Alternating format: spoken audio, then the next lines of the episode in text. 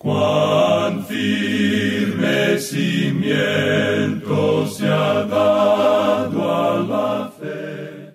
A través de la Biblia, un análisis de la Biblia libro por libro que le ayudará a crecer espiritualmente. Estos estudios fueron diseñados por el doctor J. Vernon McGee. Acompáñenos en este fascinante recorrido a través de la Biblia. La palabra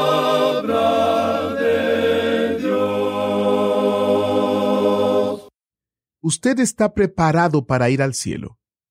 Si supiera que Jesús regresara la próxima semana, el próximo mes o hasta el próximo año, ¿qué cambios haría en su vida?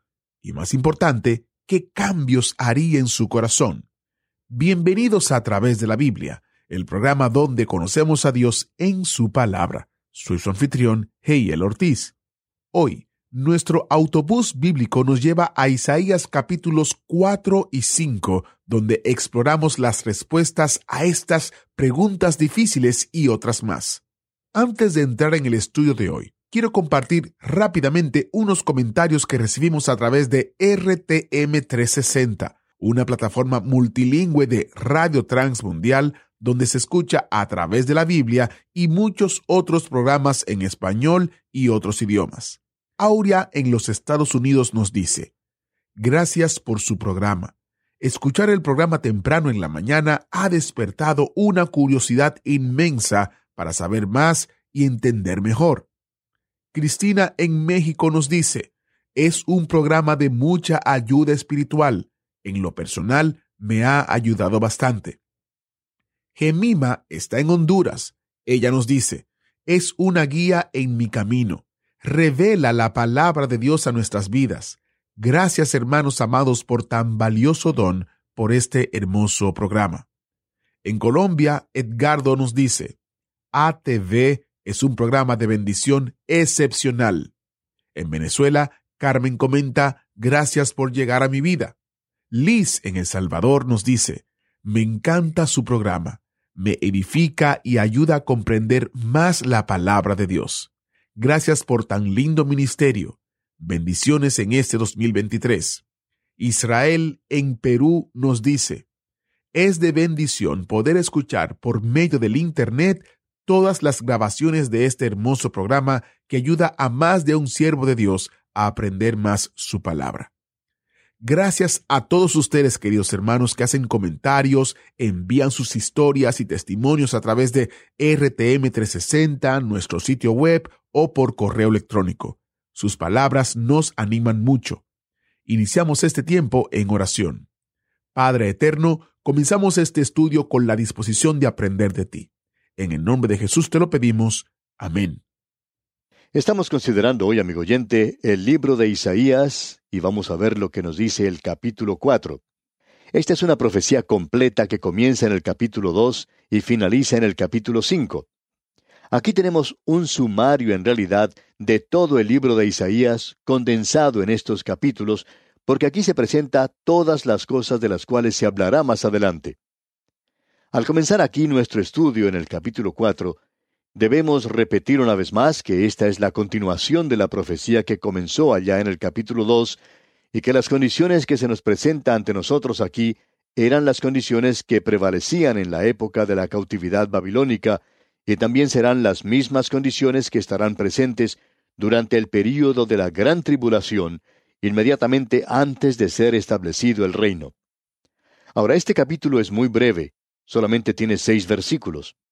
Es uno de los más cortos en todo el libro y describe las condiciones que prevalecían en la época de la cautividad babilónica. La estructura de este capítulo es muy sencilla. El primer versículo es el único que demuestra las condiciones durante la época del período de la gran tribulación, los últimos días, y el resto del capítulo presenta ante el lector la preparación que será necesaria para entrar al reino. Así es entonces que en el primer versículo tenemos las condiciones que prevalecían a causa de las terribles circunstancias provocadas por la guerra. Y esas mismas condiciones estarán presentes en la época de la gran tribulación y también han existido en todas las grandes guerras. Ahora este capítulo 4, versículo 1 dice, Echarán mano de un hombre siete mujeres en aquel tiempo, diciendo, nosotras comeremos de nuestro pan y nos vestiremos de nuestras ropas. Solamente permítenos llevar tu nombre, quita nuestro oprobio. Es decir, que la población masculina ha sido diezmada debido a la guerra. Y por tanto, existe un número superior de mujeres. Y esto será a tal extremo que siete mujeres estarán dispuestas a compartir un hombre en aquella época. Y no solo eso, sino que también están dispuestas a trabajar. Suponemos que el hombre no tiene que hacer nada más sino que llevar las cuentas para ellas y asegurar que cada una de ellas comparta las necesidades que existen en la casa. Pero esto nos revela, amigo oyente, las difíciles condiciones que prevalecerán. En cierto modo podemos decir que en algunos países existen estas condiciones hoy. Eso fue algo que sucedió durante la Segunda Guerra Mundial y vuelve a suceder en países donde los hombres jóvenes, por lo general, tienen que ir a la guerra. En cierta época, durante la guerra de Vietnam, había un excedente de unas ochenta mil mujeres en el país de los Estados Unidos. Todo esto causado por la guerra que tuvo lugar en Vietnam. Bien, llegamos ahora a los versículos 2 al 6. Y aquí encontramos las condiciones preparatorias para el establecimiento del reino. En el versículo 2, pues, leemos, En aquel tiempo, el renuevo de Jehová será para hermosura y gloria, y el fruto de la tierra para grandeza y honra a los sobrevivientes de Israel. Usted podrá notar que en estos dos versículos se hace cierta mención a en aquel tiempo. Eso lo vimos en el versículo 1 y aquí en el versículo 2 ocurre nuevamente y seguirá ocurriendo en Isaías y también en los demás profetas y será mencionado en el Nuevo Testamento, el día del Señor. Ahora Joel va a decir algo sobre eso. Comienza como comienzan todos los días de los hebreos, con la puesta del sol. Comienza con la oscuridad y avanza de la oscuridad al amanecer. Comienza con el período de la gran tribulación y continúa hasta el reino del milenio. Así es que aquí tenemos referencia al Señor Jesucristo, donde Él es el renuevo que se menciona acá. Ahora esta palabra renuevo que se menciona aquí es en realidad dieciocho palabras hebreas que son traducidas a una sola en nuestro idioma, el renuevo. Todas ellas se refieren al Señor Jesucristo, y aquí quiere decir que es nada más que un retoño. Vamos a hablar de esto en más detalle cuando estudiemos el capítulo once de este libro de Isaías. Por tanto, vamos a pasar esto por alto y lo veremos en otra ocasión. Pero el Señor Jesucristo es el renuevo. Y aquí Él es el retoño. Más adelante vamos a ver que se nos dice que Él es un renuevo que sale de tierra seca. Aquí vemos que algo verde ha salido del desierto. Hablaremos de esto más adelante, pero la referencia es sin duda alguna acerca de Él. Ahora en el versículo 3 de este capítulo 4 leemos, Y acontecerá que el que quedare en Sión, y el que fuere dejado en Jerusalén, será llamado santo, todos los que en Jerusalén estén registrados entre los vivientes. Es decir, que el pueblo de Dios, los israelitas y los gentiles durante ese período de la gran tribulación lo podrán sobrevivir. El Señor Jesucristo nos habló de esto con toda claridad. Él expresó este pensamiento de una manera que siempre ha parecido un poco extraña, pero Él está observándolo, por supuesto, al final del período de la gran tribulación, y dice entonces, Mas el que persevere hasta el fin, éste será salvo. Ahora bien, ellos fueron sellados al comienzo del período de la gran tribulación para asegurar que ellos pasarían a través del mismo. El pastor es capaz de guardar a los suyos, a sus ovejas, y por tanto éstas serán capaces de soportar todo hasta el fin. Eso es lo que se nos está diciendo aquí. Tenemos el mismo pensamiento, por supuesto, cuando observamos lo que se nos dice allá en el libro de Apocalipsis. Ellos eran los que formaban esa gran compañía de personas que habían sido selladas al comienzo de la gran tribulación. Y ellos pasaron a través de ese período. Ahora el versículo 4 de este capítulo 4 de Isaías dice, Cuando el Señor lave las inmundicias de las hijas de Sión, y limpie la sangre de Jerusalén de en medio de ella, con espíritu de juicio y con espíritu de devastación.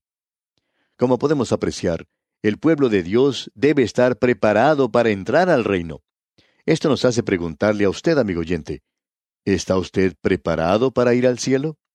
Supongamos que en este mismo momento Dios lo lleve a usted al cielo. ¿Está usted preparado para el cielo? Yo no sé en cuanto a usted, amigo oyente, no puedo responder por usted, por supuesto, pero creo que hace falta mucha oración para que yo esté listo para el cielo. Para eso es que tenemos nuestra vida en este mundo. Es como un colegio para prepararnos para la eternidad. Hay muchas personas que piensan que esta vida es todo, y ellos están cometiendo una terrible equivocación. Aquí estamos haciendo las preparaciones necesarias para ir a la eternidad, y esto nos tiene que dar algo en qué pensar. En esos momentos libres, quizá cuando esté descansando en la cama sin poder conciliar el sueño, ¿está usted listo para ir al cielo? Supóngase que Dios lo tome y lo lleve al cielo, así como está en este instante. ¿Cree usted que sería como un objeto cuadrado tratando de calzar en un agujero redondo? Bueno, creo que sería así, amigo oyente. Y esto es lo maravilloso. Amados, aún no se ha manifestado lo que hemos de ser. El Señor tendrá que hacer algunos cambios en nosotros. Ahora notemos lo que dice aquí el versículo 5 de este capítulo 4 de Isaías. Y creará Jehová sobre toda la morada del monte Sión y sobre los lugares de sus convocaciones, nube y oscuridad de día, y de noche resplandor de fuego que eche llamas, porque sobre toda gloria habrá un dosel. La gloria de Dios estará entonces sobre toda casa de su reino, no solamente sobre el templo. Ah, amigo oyente, cuán glorioso será eso. Y note usted lo que dice aquí el versículo seis ahora y habrá un abrigo para sombra contra el calor del día, para refugio y escondedero contra el turbión y contra el aguacero. Es decir, que la nación de Israel en aquel día tendrá seguridad, y nos hemos dado cuenta que hoy esa nación no tiene paz. Así es que la profecía no ha sido cumplida aún. Ellos no están de regreso en su tierra como cumplimiento de la profecía. Cuando eso suceda, cada hombre podrá morar en paz debajo de su viña y de su higuera. Notemos el orden de las cosas mencionadas aquí. La paz siempre llega después de la gracia y de la misericordia y del lavamiento. Usted no puede tener paz en este mundo. Ya lo hemos dicho con anterioridad que los problemas nunca han sido propiedad de algún partido político. El problema no es algo que existe en algún país alejado. El problema está en el corazón humano hoy. El profeta nos está diciendo que estamos luchando en nuestros corazones hoy. Pero el hombre es una criatura guerrera porque es pecador. No vamos a tratar ese tema ahora. Cuando uno trata ese asunto, entonces puede tratar el tema de todas las guerras, porque cuando uno consigue solucionar una de ellas, ya tenemos otra a las puertas. Siempre ha sido así y nosotros nunca cambiaremos. Bien, llegamos ahora al capítulo 5. Y es el último capítulo en la serie de una profecía que comenzó allá en el capítulo 2 y finaliza en el capítulo 5. Y aquí tenemos el cántico o la parábola de la viña y los seis ayes sobre Israel. Se nos ha dicho que este cántico comienza con el versículo 1 y es uno de los cánticos más hermosos que se haya escuchado y escrito. Eso es, por supuesto, en el idioma original hebreo, y no hay nada como lo que se dice aquí. No hay nada con lo cual uno pueda compararlo. Es una sinfonía musical y es absolutamente imposible reproducirlo en otro idioma. Es en realidad un verdadero cántico. Escuche lo que dice aquí el versículo 1 de este capítulo 5 de Isaías. Ahora cantaré por mi amado el cantar de mi amado a su viña. Tenía mi amado una viña en una ladera fértil. Bueno, no hay nada malo con el cántico. El problema está con la viña misma. Notemos lo que él hizo. Pero queremos decir que es conveniente señalar aquí que estamos hablando de la viña que significa Israel. Es Judá, es esa gente no se refiere a la iglesia o a alguna otra cosa. No es necesario que uno trate de adivinar estas cosas. Ahora el versículo siete de este capítulo cinco nos dice Ciertamente la viña de Jehová de los ejércitos es la casa de Israel, y los hombres de Judá planta deliciosa suya. Esperaba juicio, y he aquí vileza, justicia, y he aquí clamor. Y ese clamor era un clamor de persecución. Notemos lo que él está diciendo y nuevamente él está pidiendo que considere que vaya al tribunal a escuchar lo que él tiene que decir. Y en el momento en que usted escucha lo que él dice y aprecia su acusación contra la nación de Israel, usted verá que eso lo está condenando a usted mismo. Y no podrá ser de ninguna otra forma. Veamos lo que dicen los versículos 2 y 3 de este capítulo 5. La había cercado y despedregado y plantado de vides escogidas había edificado en medio de ella una torre, y hecho también en ella un lagar, y esperaba que diese uvas, y dio uvas silvestres. Ahora pues, vecinos de Jerusalén y varones de Judá, juzgad ahora entre mí y mi viña. Le está pidiendo a esta gente que juzgue, y hablando honradamente, cuando usted, amigo oyente, observa su propia vida de esta forma, ¿está usted preparado para quejarse ante Dios hoy? Uno puede quejarse y reclamar mucho cuando tiene alguna enfermedad, y hasta puede pensar que el Señor está siendo injusto con uno. Luego, uno puede tener la oportunidad de considerar su propia vida y darse cuenta que Dios no está equivocado, que el que está equivocado es uno. Amigo oyente, nosotros tenemos que enfrentarnos con esto. Algunos de nosotros pensamos que de una manera u otra somos algo especial. Dios no está tratando de hacer algo contra nosotros que sea injusto. Él nunca va a hacer nada que puede estar equivocado. Usted y yo sí estamos equivocados, pero Dios no lo está. Escuche lo que dicen los versículos 3 al 5 ahora. Ahora pues, vecinos de Jerusalén y varones de Judá, juzgad ahora entre mí y mi viña. ¿Qué más se podía hacer a mi viña que yo no haya hecho en ella? ¿Cómo esperando yo que diese uvas, ha dado uvas silvestres? Os mostraré pues ahora lo que haré yo a mi viña. Le quitaré su vallado y será consumida, aportillaré su cerca y será hollada. Amigo oyente, Dios los puso a ellos en la tierra prometida. Él edificó un muro alrededor de ellos por quinientos años, y no permitía que nadie les tocara, aun cuando en muchas ocasiones Él los pudo haber juzgado. Luego Dios dice en esto, Vosotros sois mi viña. Yo había construido un cerco alrededor de ustedes, pero ahora estoy derribando ese muro. Primero llegaron los asirios, luego los sirios y babilonios. Todos ellos pudieron entrar sin que nada ni nadie los detuviera, y ellos arruinaron esa tierra. Y esa tierra, a pesar de todo lo que se ha tratado de hacer en la época presente, según opinamos nosotros, aún parece ser un lugar bastante desolado. Dios ha juzgado, amigo oyente. Y note usted lo que dice aquí el versículo 6. Haré que quede desierta, no será podada ni cavada, y crecerán el cardo y los espinos, y aun a las nubes mandaré que no derramen lluvia sobre ella y la lluvia temprana y la tardía no cayeron por mil años sobre esa tierra. Es por eso que esa tierra parece tan desolada hoy. Y entendemos que las lluvias tempranas han comenzado, pero no las tardías. Notemos ahora lo que dice la primera parte del versículo 7. Ciertamente la viña de Jehová de los ejércitos es la casa de Israel, y los hombres de Judá planta deliciosa suya y esperamos que no vayamos a cometer alguna equivocación aquí. No es necesario tratar de adivinar de quién está hablando aquí el profeta. La viña es Israel, y es en un lenguaje figurado como lo es también la higuera. Esperaba juicio, y he aquí vileza, justicia, y he aquí clamor. Dios nos va a hablar ahora claramente. Se mencionan aquí seis ayes, y cada uno de ellos nos habla de cierto pecado, y estos son los pecados por los cuales Dios nos está juzgando. Y si usted, amigo oyente, quiere colocar eso en su vida o en la vida de su nación, usted lo puede hacer. Pero la interpretación para Israel ha sido cumplida en cuanto a eso, digamos de paso. Esto es algo de lo cual nosotros podemos hacer una aplicación para nuestras vidas y para nuestros corazones. Notemos lo que dice el versículo 8 ahora. Hay de los que juntan casa a casa y añaden heredad a heredad hasta ocuparlo todo. ¿Habitaréis vosotros solos en medio de la tierra? Este es el primer pecado de Israel. ¿Y cuál es? Bueno, este pecado es la codicia en sus ojos. Se nos dice hoy que la codicia es idolatría. Son los grandes negocios que tratan de acumular más y más riquezas a costa del pequeño comerciante. Eso es lo que ocurrió en Israel. Y así fue como el pequeño comerciante desapareció. Y al hacerse esto, se forman grandes fortunas. Dios juzga a la gente en cuanto a esto. La única excusa que uno puede dar por tal expansión es la sed insaciable, el deseo que no se puede satisfacer para obtener propiedades y posesiones. Esa es la historia que tenemos aquí. Y debemos repetir nuevamente que esta es una historia muy triste.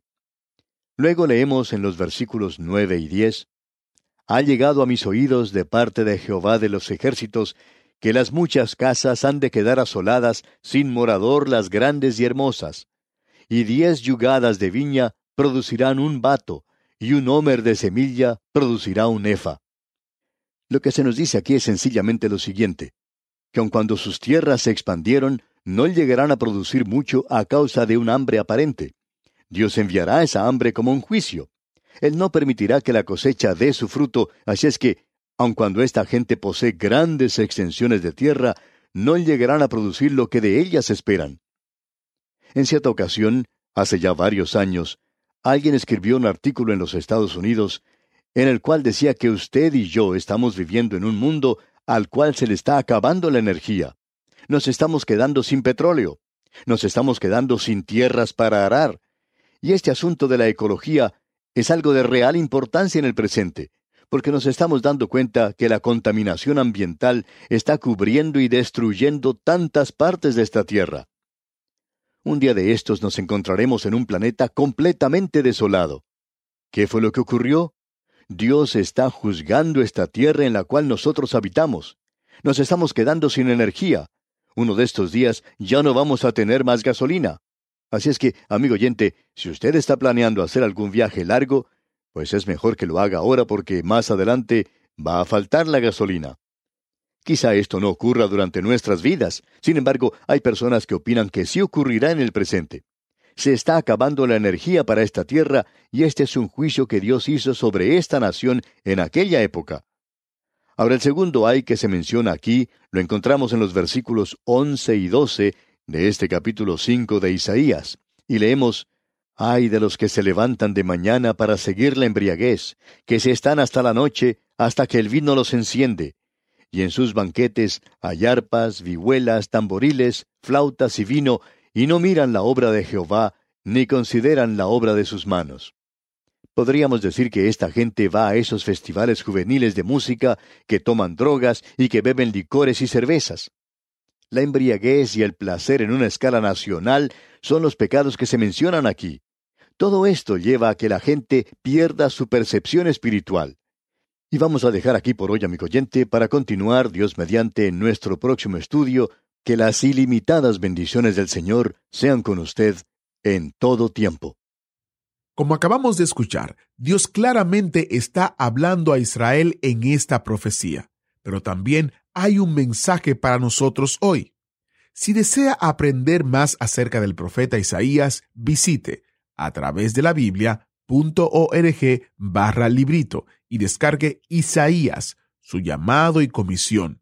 Está basado en un sermón que predicó el Dr. Magui, autor de este estudio bíblico, y se describe de la siguiente manera. El rey estaba muerto, e Isaías se sentía desesperado por el futuro hasta que descubrió que el verdadero gobernante de su nación estaba vivo. Isaías se vio a sí mismo como Dios lo vio, se arrepintió y estaba listo para su comisión. Interesante, ¿no? Búsquelo en a través de la biblia.org barra libritos, junto con varios otros libritos que también están disponibles como descarga gratuita. A través de la biblia.org barra libritos. Soy Jael Ortiz y hasta una próxima entrega de su programa a través de la Biblia. ¿Fue de ayuda para usted el estudio de hoy? ¿Desea enviarnos algún comentario de lo que ha estado escuchando? Entonces escríbanos, no espere más. Nuestro correo electrónico es atv@transmundial.org. atv@transmundial.org. Si desea recibir las notas y bosquejos de lo que estamos estudiando, suscríbase gratis en nuestra página en internet a través de la biblia.org barra notas, a través de la biblia.org barra notas.